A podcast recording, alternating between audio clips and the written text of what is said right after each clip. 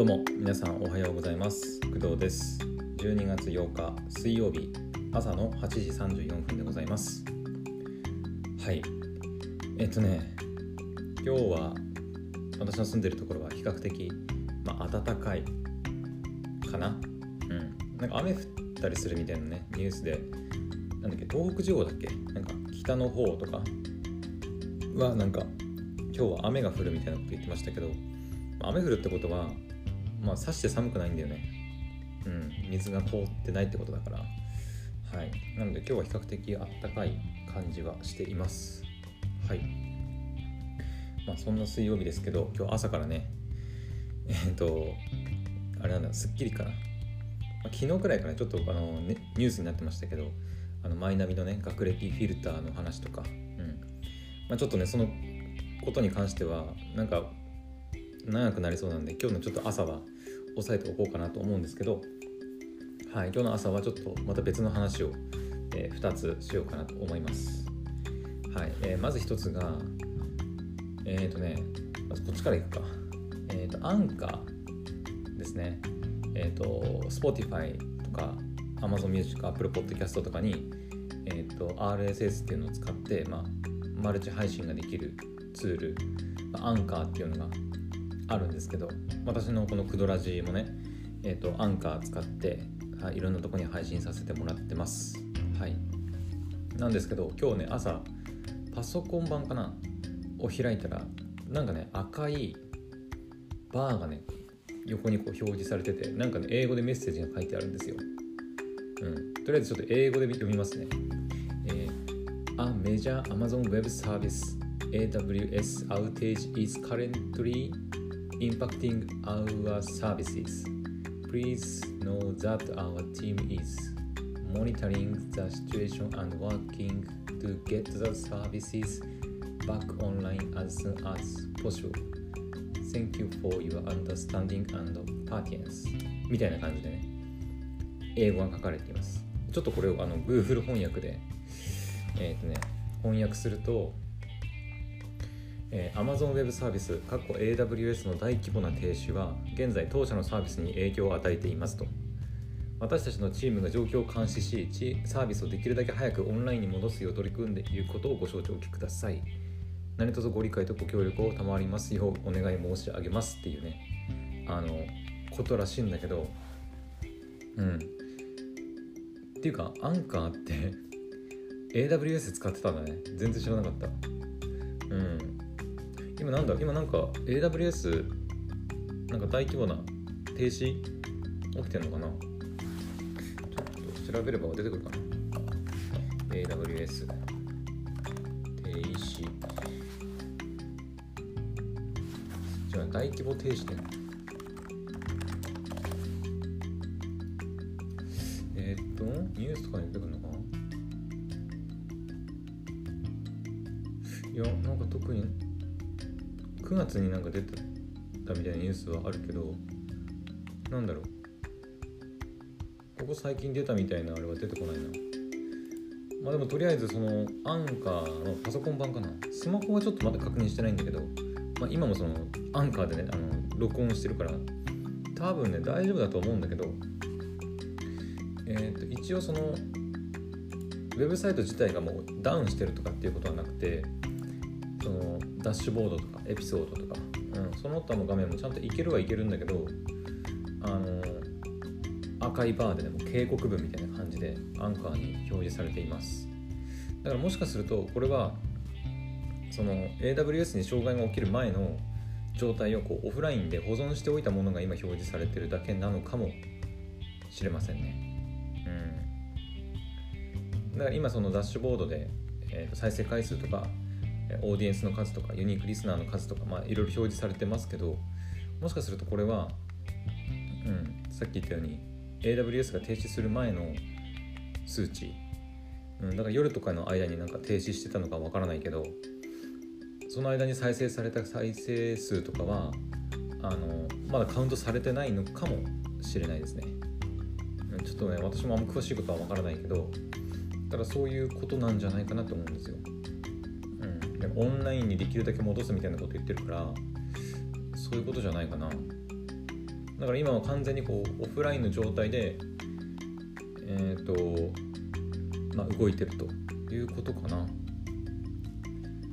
ちゃんとそのオフライン状態での再生回数とかも後でちゃんとカウントされるとは思うんだけどまあ Spotify さんださんだし、まあ、その辺は大丈夫かとは思うんだけどはい。あの、まあ、そういった今障害がなんか起きてるらしいです。AWS で。うん。まあね AWS の影響範囲はかなり今でかいからねもう。うん。もう世界のいろんな企業世界中のねいろんな企業が AWS 使ってあのサービスを展開しているからでもその AWS に障害が出ちゃうと、まあ、それを利用してる企業、まあ、自社でそのサーバーとか使って管理している企業以外。まあ AWS 便利だからね。私もそんななんか詳しいわけじゃないけどその自社でサーバーを用意したりするよりは、まあ、いろいろそのプロのねそのサーバー管理してくれる人たちもいるしサポートもま手厚いから、まあ、AWS を使いたいっていう気持ちもわかるんだけどまあだから AWS で障害が起きてしまったら、まあ、もしその AWS を利用している場合はサービスがこうダウンしてしまう。まあ、アンカーさん、まあ、Spotify のアンカーさんに関しては、なんかダウンしたとしてもそのオフライン状態になるようにしてたってことなのかな。うん、だからなんかまあ完全にダウンしてウェブサイト自体が動かないみたいな状態ではないけど、うん、ちょっと今収録してねあの収録できてると思うんだけどあのこれをアップロードできるのかなとかちょっとそこは不安ですね。うん、もしかしたらあの下書き状態になってアップロードできないかも。うん知れないですね。ちょっとそこはこれ収録してし終わってみてねあの配信できるかどうかのちょっと確認しないと分かんないんですけど。はい。まあ、スタンド FM の方は、まあ、多分大丈夫かな。録音はできると思うんですよ、うん、録音はできるけど録音できるからそれをダウンロードしてスタンド FM にアップするだけだからまあ大丈夫だと思うんだけどまさかとは思うけどスタンド FM も AWS 使ってるとこないよね。ないよね。大丈夫だよね。大丈夫かな。まあ AWS ね結構影響大きいからね。はい。だって任天堂さんも確か AWS 使ってるんだっけ？オンラインゲームのなんかサーバーとして。うんあの任天堂さんが使うぐらいだからね。まあ、AWS 以外だと、なんだっけ、最近あんま使って使ってないから、あんまり勉強してないからな。えマイクロソフトの Azure とか、あと、Google の GCP、Google クラウド、なんだっけ、プラットフォームだっけ、なんだっけ、名前忘れちゃった。うん、とかね、まあいろいろあるかなとは思うんだけど、まあ、やっぱりどうしても AWS のシェアがねめちゃくちゃ世界的に見ても大きいからうん大規模停止ってなると、まあ、影響はまあ避けられないのかなっていう感じはしますね。はい、まあ、とりあえず今回今撮ってるんだけどあのちゃんと配信できたらあのちゃんと配信しますので、まあ、皆さんがこれ聞いているってことはちゃんと配信できたなできたんだなっていうふうに思ってもらえればいいかなって、はい、思います。はい。そんな感じかな。はい。とりあえずアンカーのその AWS の停止によるなんか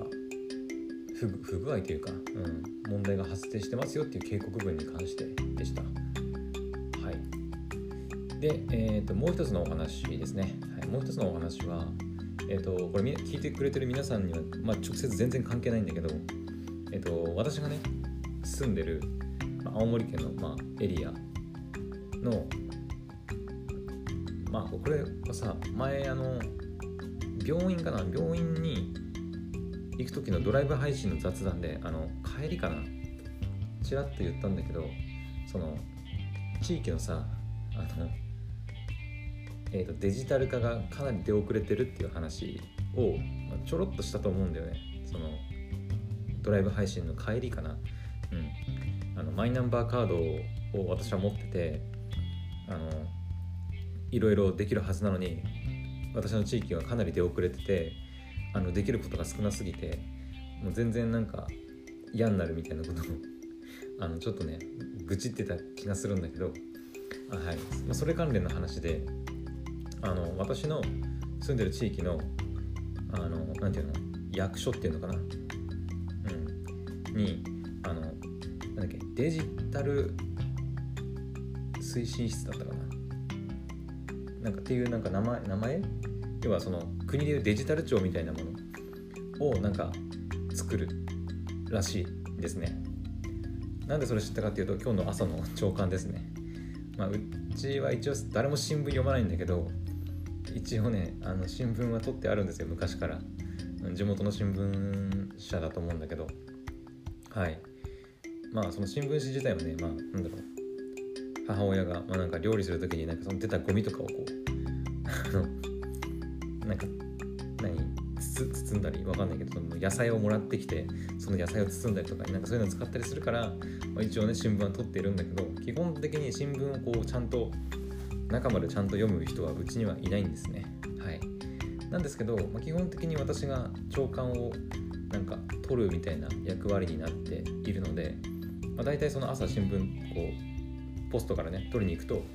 まあ、大体一番最初のなんていうの一面っていうのか新聞の、うん、だけはこう軽くね目通すっていうか、まあ、見るまあ見なんつうの見ざるを得ないというか もうねあの新聞でさ一面はもう見えてるからはい。でそこでうんとそういうデジタルを推進する部署っていうのかなを新しく作りますよっていうふうに書かれていました。はい。だから本当にあのこれ聞いてくれてる皆さんには全然関係ない。本当に私のこの住んでるところでしか関係ない話なんだけど、うん、ただそういうそのなんかデジタル化とかデジタルを推進しようっていう動きがやっとね私の住んでいるところにも、まあ、来たなっていう感じがしています。うん。まあ、国がねやっと日本のデジタル化だいぶ遅れてるから、今更かよっていう感じもするけどやっとねデジタル化デジタル庁ができたりとか、うん、私の地元にもそういうデジタルを推進する部署ができたりとか、うん、してるんでまあ少しずつねなんか便利になっていけばまあいいなっていうふうには思いますけどうん。でもあんまり期待してもいないかなっていう気も、うん、してるんですよね。うん、個人的にこのその私の地域でデジタルを推進する部署が新設されますよっていうことでちょっと気になっているのは、えーと、誰を働かせるか採用するかみたいなところの部分でえっ、ー、とね民間採用って書いてたかな。民間採用を中心になんかそういう人材をなんをその部署で採用するみたいなことが書いてあったんですよね。まあ、全部ね記事をこう一文一文字ずつ全部読んだわけじゃないからパッと見てざーっとこう文章読んであなんかそんなこと書いてあるなぐらいの感覚なんですけどはい。なんかそういう感じで民間の企業なのかな？それともそのフリーで働いてる人もなのかわからないけどだから採用基準とかどういうふうに、えー、何？採用フローその流れで、人を採用していくのかとかはちょっとまだねわからないけどとりあえずそのデジタルを推進する部署が部署を作りますって言っててそこで採用するあそこで働いてもらう人に関しては民間採用を中心になんか、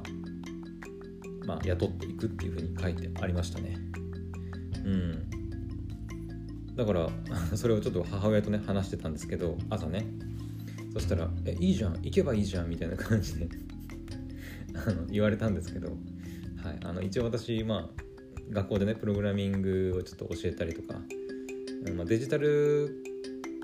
系のまあ大学を一応出てはいるしまあそまあなんだろう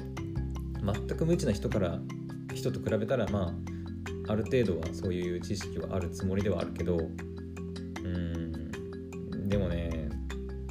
業企業じゃないのか。そのなんだ。なんていうのかな公務員になるのかな。うんわかんないけど。ただ公務員採用になると今のねその学校の仕事とかポッドキャストのお仕事の関係もあるからうん。まあ無理じゃないかなと思うんだけど。副業ありの公務員とかさなんか今結構なんだろう。他の地域でなんだっけふるさとなんとか職員みたいな、えーと、フリーランスとしてあの仕事をしてもいいいいんだけどいいしかつその公務員っていう待遇で週3日とか3から5日ぐらいあの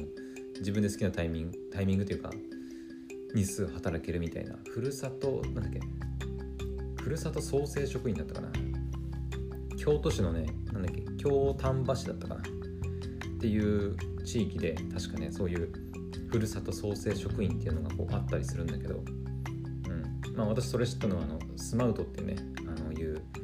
地域地域おこし協力隊とか、まあ、そういう地域の移住を、えーと、推進するサービスがあるんだけど、はい、それでねちょっと知ったんですけど、まあ、京丹京都の京丹波市っていうところでは、まあ、そういう公務員と、えー、なんていうの副業として、まあ、別の仕事もできるっていうねなんか職員特別な職員っていうのも、まあ、あったりするみたいです。はい、だから、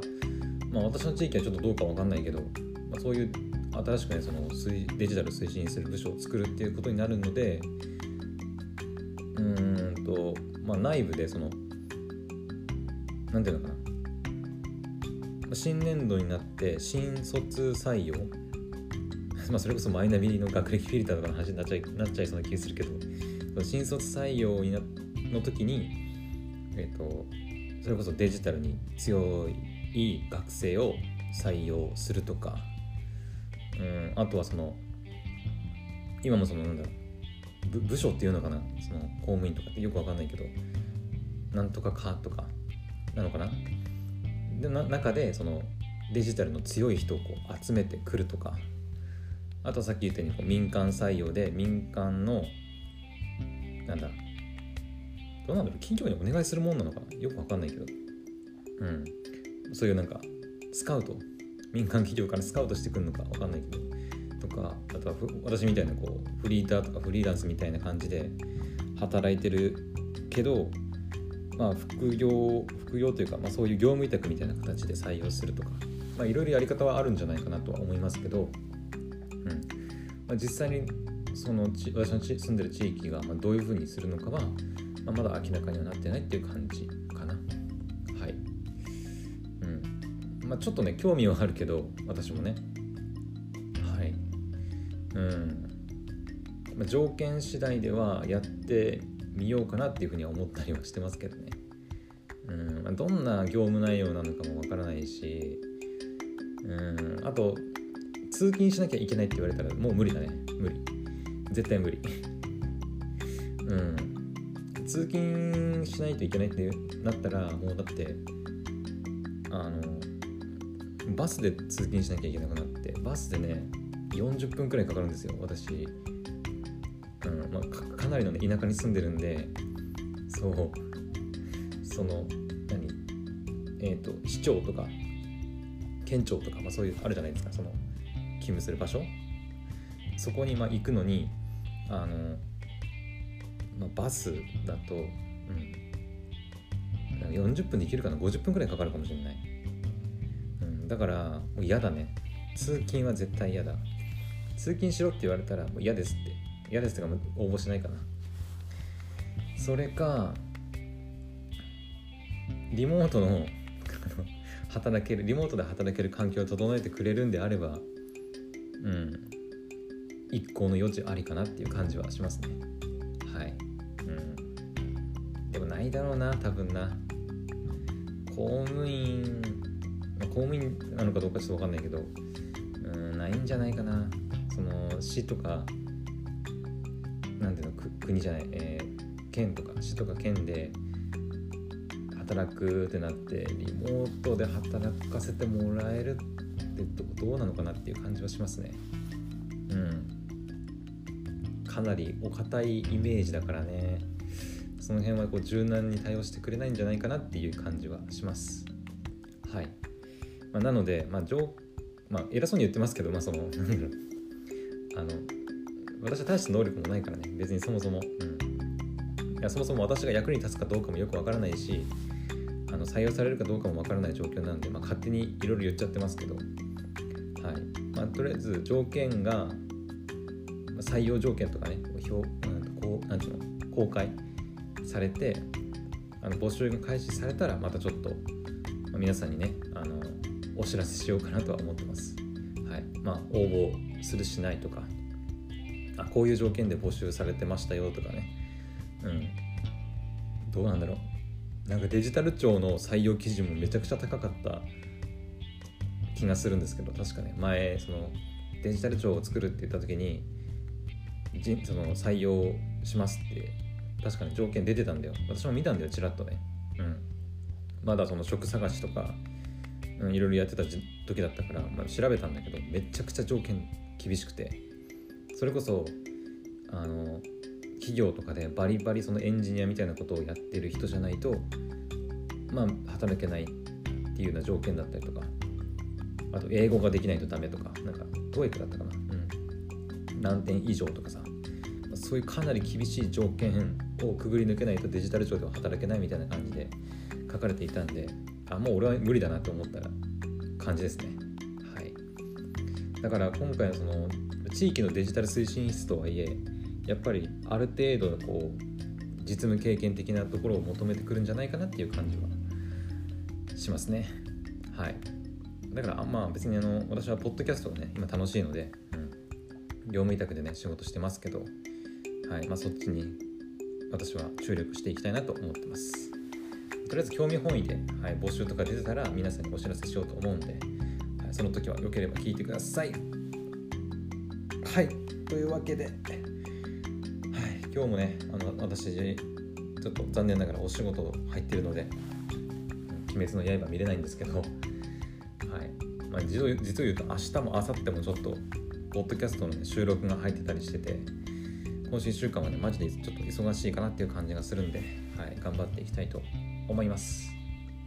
それではまたお昼前の配信でお会いしましょう。バイバイ。